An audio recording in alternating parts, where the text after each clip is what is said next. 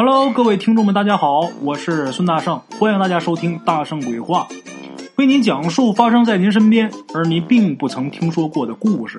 每天晚上，《大圣鬼话》与您不见不散。Hello，各位亲爱的鬼友们，大家好，大圣又来了啊！今天呢，看这时间还行，大圣啊能稳稳当当的稳下心神，慢慢的跟大伙儿聊故事。昨天呢，给大伙儿讲了这么一集画猫，哎，一个小男孩到处画猫这么一个故事啊。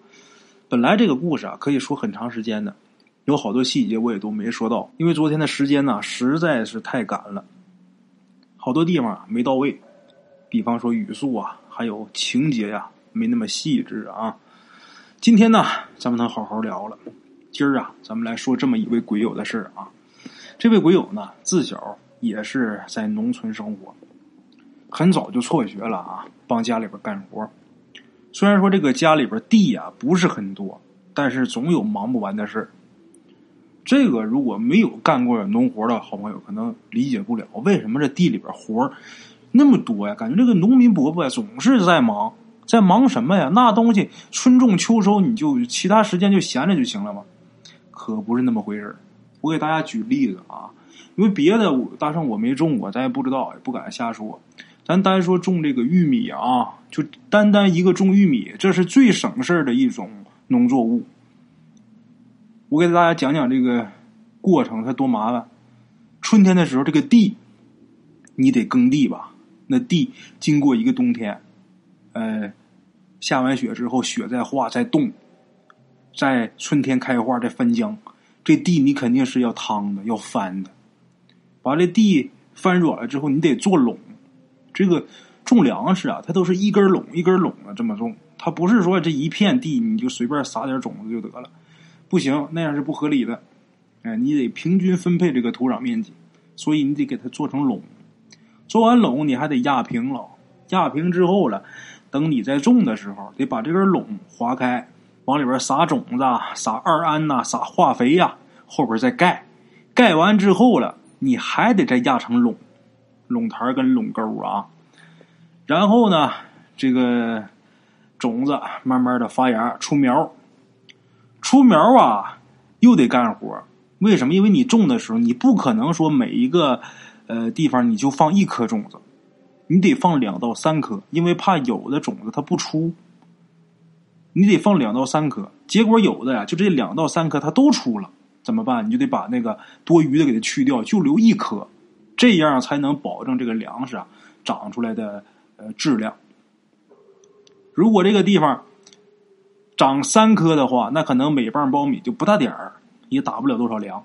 你把那两颗去掉了，剩这一颗，那长的哎，呃棒很大，结粮食多，是为了产量多才这么做的。那你说扔一个种子行不行？我我就不用建苗了，那不行。万一说这个是瞎的死的种子，你怎么办？它一个不出，你怎么办？哎，这叫建苗，然后你还得除草，呃，等这个苞米长到一定程度啊，你还得再撒化肥，再给上边肥。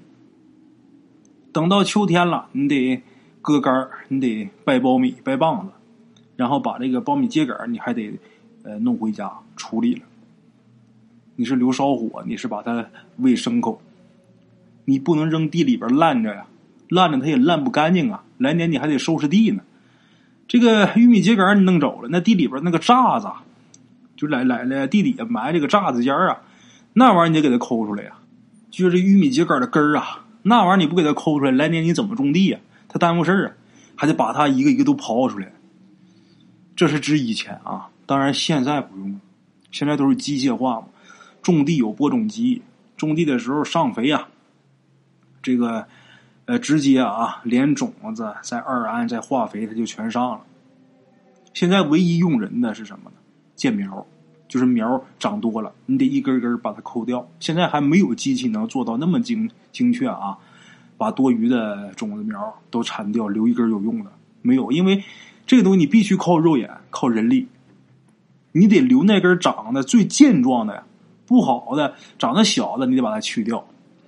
除了这个，现在用人力，剩下其他都不用了。像什么割苞米杆啊啥的，现在不用，都是收割机。哎，就包括地里这个渣子啊，收割机收完之后，把那个都给你翻了，都直接打碎了，然后在地里边就变成肥料了。现在这个农民呢，轻松很多，但是你还得亲自去动手。哎，这只不过是苞米，就这么麻烦。大伙儿想一想，那更高级、更金贵那个作物啊，那简直了，最费人工的就是种地。所以说，你看这个农民伯伯，他永远在忙。咱们鬼友他们家没多少地，也总是忙个不停。哎，话说农村孩子结婚都比较早啊。咱说十八九岁大小伙子，你也不上学了，你也不干嘛了，这身体也长成了，那就结婚呗。那闲着，咱说早晚也是事儿。十八岁，咱们鬼友结婚了，这场婚姻呐，整个都是家里边给操作的。包括选对象啊、婚礼啊，全过程，咱们鬼友几乎是没发表什么意见。哎，这姑娘也不错，小两口呢，短短两年时间就有了一个小男孩，很可爱，咱们鬼友很喜欢啊。二十岁，咱们鬼友就扛起了负担一个家庭的重任。孩子一天天长大，生活的开支啊，慢慢也开始多。你说天天在家里边种地啊，它不是个事儿。种地那东西，它没有什么大出息。咱说，除非说你有多少多少钱啊，我承包多少多少公顷的地，那你能挣到大钱。剩下咱说，就算你每年都是旱涝保收，它固定的粮食也就打那些钱，也就那点钱。这点钱呢，说实话，不够干嘛的？去了年吃年用啊，几乎是不剩。你说，要是永远都是两个人没病没灾儿，那就这么过也行。但是。谁不怕有个天灾人祸呀？谁不得手里边存点钱呢？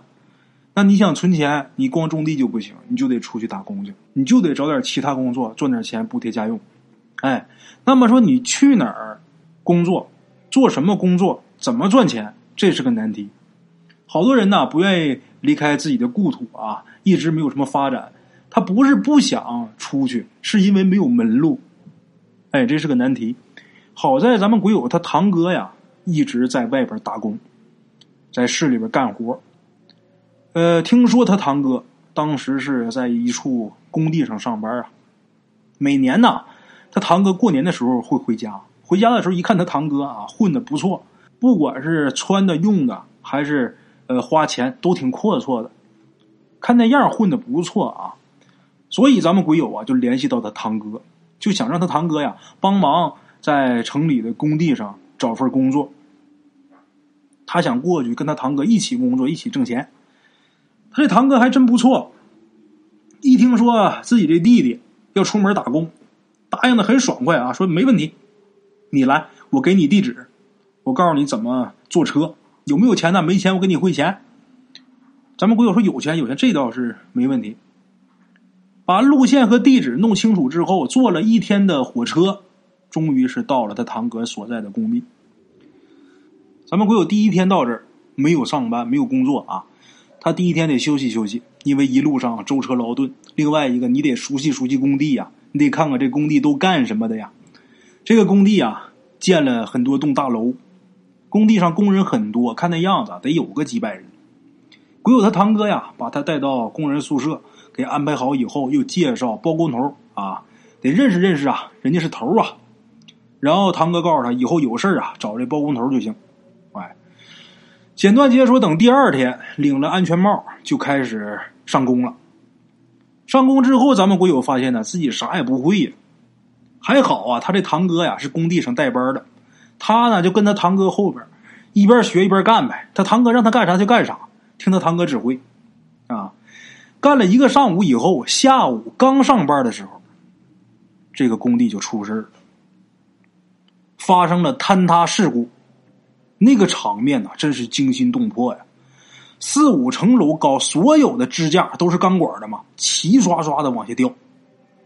整个工地上是灰尘仆仆啊，这个声音很大，震耳欲聋，噼里啪啦的，轰隆一下，全塌了。这个坍塌事故发生的时候啊，下边在外围的工人呐，一瞬间全都撤出来跑出来了，没事儿。但是在中间的几个人呐，往出跑的时候啊。因为他距离的原因啊，晚了。最后一个刚跑到路边的时候，刚好有这么一块从五楼掉下来一块跳板，跳板大伙知道啊，就是铁板啊，就干活的时候在铁架上搭的那个铁板。这个跳板掉下来，正好砸在这个工人脖子这个位置，那么高、那么重的一块铁板，这一下就把这个工人的头给切掉了，打脖子这儿就给砍断了，这脑袋直接就飞出去，得有四五米远。哎呀，霎时间啊，鲜血喷的满地都是。这个工人呐，头都掉了，那个手和腿啊还挥了几下，然后慢慢的人才不动呢，把大伙给吓坏了。大伙一看这出人命了，站在工地外面也不敢动。很快，这个工地的负责人呐出来了，把几个带班的留下了，把其他所有工人全都遣散啊。带班的鬼友他堂哥也是带班的，所以他堂哥也留下来了，把这个现场给封锁了，所有的工人呢就都回宿舍了。接下来，这个工地就一直处于停工状态。哎，工地停工，但是工地得有人看着呀，因为工地上有很多建筑材料啊，这你不看哪行啊？万一丢了呢？那么谁来看这个工地就是个问题了。你要说平时那无所谓啊，那谁都愿意干，很清闲的工作。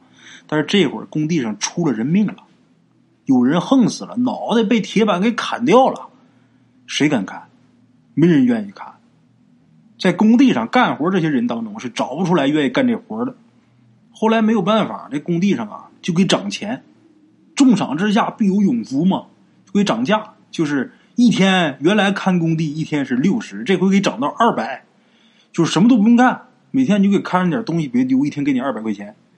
在那个年头啊，那二百块钱就不少了，已经算是很多了。可是价钱这翻番涨，涨了这么多，还是没人愿意干。咱们鬼友他堂哥呀，在吃饭的时候跟咱们鬼友啊就说了这个事闲聊嘛。咱们鬼友听了以后啊，他就心动了。为什么呢？因为他刚出门，第一天上班工地就出事了，之后就一直没活我来干嘛了？我来是挣钱来了。可是这会儿眼下一分钱挣不着啊。如果说我要是去看的话，每天有二百块钱，这会儿他正需要钱呢。这么清闲又这么赚钱的活他能不动心吗？就这样，咱们鬼友跟他堂哥说：“我想去。”跟堂哥一说，他堂哥想了想，后来也觉得没什么，那放着钱干嘛不挣啊？那你就去吧。哎，就这样。咱们鬼友就把这个活给接下来了。第一天晚上，咱们鬼友看工地啊，他住哪儿呢？住这个工地旁边啊，有这么一个工棚，他在这工棚里边住整个工棚就他一个人。一开始的时候，他有点害怕啊，就这么他买了一瓶白酒，就想着害怕的时候我喝口酒壮壮胆儿啊。咱们简短截说，等到晚上的时候啊，咱们鬼友在工棚里边啊。就听这个工棚外边啊有动静，他挺害怕的，拎着这个白酒啊，咕咚咕咚喝了两口，然后拿着手电筒站在这工棚外边，往这工地里边照。他可没敢直接进去啊，拿手电在这照，结果什么都没看见。回到这工棚里啊，一想前几天脑袋被砍掉那位啊，一想那一幕就有点浑身发毛。把这白酒拿起来，咕咚咕咚又喝了几大口。这一瓶白酒，他就这一下干了半瓶了。这时候外边也没什么动静，喝了半瓶白酒，这头啊也开始发沉，眼睛呢眼皮也开始往下坠。躺床上没一会儿，咱们鬼友睡着了。结果这一觉啊，睡到第二天早晨，人才醒，外边天也亮了。等于说这一晚上就很安静的度过了，没有什么意外发生。哎，等第二天早上呢，他堂哥过来看看咱们鬼友有没有事啊，晚上害不害怕呀？问他晚上怕不怕呀？咱们鬼友拍拍胸脯啊，就说怕什么？我从小胆儿就大，你就不是不知道，一点事儿没有。他堂哥说那行，没事好啊。打包里边拿出点吃的，又拿出两瓶白酒放桌子上。然后告诉咱们鬼友啊，就说兄弟，这会儿工地上也没什么事你呀想喝就喝，没人管你啊。其实咱们鬼友他不是一个好酒之人，你说喝酒啊，只不过是因为害怕，喝点壮壮胆儿，强逼着自己干几口。平时如果没事的时候啊，你说喝点酒，他还真喝不下去。哎，没过一会儿，鬼友他堂哥呀电话响了，他堂哥接了个电话，然后告诉他说是工地负责人打过来的，这个负责人呢要过来看看，看看这会儿谁管着工地，谁看着工地呢？怎么样啊？来视察一下呗。鬼友一听说要来查岗了，赶紧呐抖起精神，总担心自己干不好。领导来一看，自己这工作再丢了。哎，领导要来了，鬼友跟他堂哥都把这个安全帽一戴啊，在工地周围啊来回转圈为什么？显示一下自己认真负责的这个态度啊。这都是给人看的，给别人打过工的人都知道啊，什么叫面上活，什么叫真干，这就叫面上活，这是给你看的。我很认真啊，我在这转呢。鬼友他堂哥呀，跟他转了两圈之后，告诉他：“你在这溜达溜达，你在这呃显着你自己干点事儿啊。我呢去接领导去。”他堂哥就奔那路口方向去接领导了。没一会儿啊，他堂哥就领几个戴着红色安全帽的领导到这工棚前面了。鬼友一看过来了，赶紧啊打那头，腾腾腾腾腾跑回来。啊，这会儿就见这群人当中。有这么一个戴着眼镜的中年大叔，就问咱们鬼友，就说：“呃，这工地你看呐，小伙子，看你这岁数不大，能行吗？”咱们鬼友说：“能行啊，能行。我每天晚上我都打着手电筒，我出来转。你放心，你这活交给我绝对没问题，没人敢来偷材料，您尽管放心。”啊，这位说呀：“看你这小伙也不错啊，我我我我相信你。”他说他每天晚上出去转，其实啊，他就。拿着手电站工棚那儿往里边照了照，他就睡觉了啊。这个时候，咱们鬼友的堂哥呀，赶紧在旁边也给打岔啊，就说这是我老家兄弟，这人呐，我知根知底儿，很实在。您放心吧，这人干事啊，的确是很勤快、很负责，绝对没问题。哎，面上话说了这么几句，这些个领导呢也没进工地，就在工地大门那儿往里边看了一会儿。聊了聊施工的时候是哪儿出了问题，怎么就坍塌了？原因是什么？怎么处理？咱们鬼友啊，他也不敢插嘴呀，也轮不着他说话啊，他就在一旁啊，若有所思的在这看着，就假装一副啊跟他们一起思考的样子，其实啥都没听进去啊，就在那装。咱们鬼友啊，他也不是说故意要装，咱说那不装能干嘛呀？他属实是不明白呀，第一天上班就出这么大事他懂什么呀？哎，最后这伙人啊走的时候，其中有一个人呐，还掏了两包中华给咱们鬼友啊塞兜里边了。就是小伙子，好好看，好好干啊！然后鬼友他堂哥带着这些人呐就走了。这些人走后，这一白天也没什么事儿。等到晚上，这等于是第二天看了，心想着头一天晚上也没什么事儿，所以今天相比较头一天来说，这心里边就没那么紧张了。自己想这个死个人也没什么可害怕的，自己就别吓唬自己了。昨天晚上不是也没什么事吗？啊，我干脆我就睡觉吧，一觉到天亮，我这二百块钱到手就得了。哎，准备睡觉之前呢，咱们鬼友象征性的打着手电走出工棚，然后往工地里边照一照。他每天的工作就是走出去照一照，顺着工地啊，象征性的转了一圈。他可不敢进去啊，在外围转了一圈。他拿着手电筒啊，四处乱照的时候，他也没想着说能照出点什么。结果没想到，这手电筒的灯光扫过一处墙边的时候，他好像是看到一个人。看到这个人影的时候啊，这小子心里边就一惊。首先，他没想到什么贼呀什么的，他就先想着别碰上什么脏东西。赶紧先拿出一根烟点着了，使劲先抽一会儿，夸夸夸猛嘬几口，麻痹一下自己，稳定一下心神，然后叼着烟，心里边还是很复杂，但是面上啊必须得摆出不屑的样子，无所谓，大胆的朝工地墙边走过去，想看看谁。结果等他走过去之后啊，这影子就没了，不见了。这个人。墙边刚才还有的这个人影，这会儿突然间没有了，这小子就很惊讶。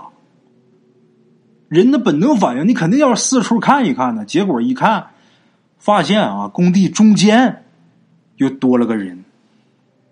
这人背对着他，佝偻着腰，好像在弯腰捡地上的东西。咱们鬼友赶紧用手电照，这的确是个人，看得很清楚。这会儿他就没联想什么鬼神啊，一看清是个人之后，第一反应就是这是小偷。工地上经常会有这种偷点钢筋头啊、废铁呀出去倒卖的这种事儿啊。咱们鬼友就喊了一声：“喂，谁呀？干嘛呢？”那个人就好像是没听见他说话似的，喊那么大声啊，那人一点反应没有。这时候咱们鬼友啊，打地上就捡起了一根钢筋头，很粗的那种钢筋啊，捡了那么一截搁手里边攥着，然后绕到这人的旁边。他准备绕过去看清楚是谁。如果要是真是小偷，我先给你一棍子。咱说那个钢筋那么沉的东西，这一棍子打不死你，也得打伤你，你也跑不了。拎那么一截钢筋，往那边绕。等绕到旁边的时候，鬼友一下就把这钢筋给扔地上了。怎么的呢？哪是什么小偷啊？这家伙没脑袋，没有脑袋。就一个枪子，然后这俩胳膊呀，忙忙活活的，好像还干什么呢？你说这玩意儿多瘆人啊！整个工地啊，很安静。就这个人两个胳膊好像捡什么东西，忙活什么东西啊，但是一点声音没有，把咱们给我吓的。这时候人有点崩溃了。你说掉头就跑，他都忘了自己人的本能反应是什么呢？找一个东西啊。先保护自己，把那根扔着的钢筋棍又捡起来了。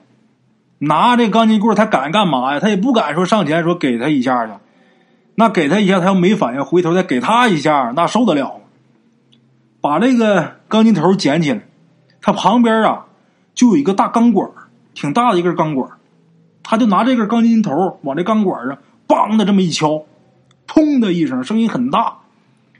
出来这一个声音，本来是想给自己壮胆儿的，结果这一响，一眨眼的功夫，眼前这个没有脑袋的人呐就消失了，一下就没了。我有这个汗啊，他说当时这冷汗呢，把自己这个内裤都弄湿了，吓坏了，那真叫顺裤裆淌汗呢。站那傻了一会儿之后，把这钢筋头一扔，摸头往工棚跑。跑回去，先把门反锁，这一身大汗呐，浑身直抖了。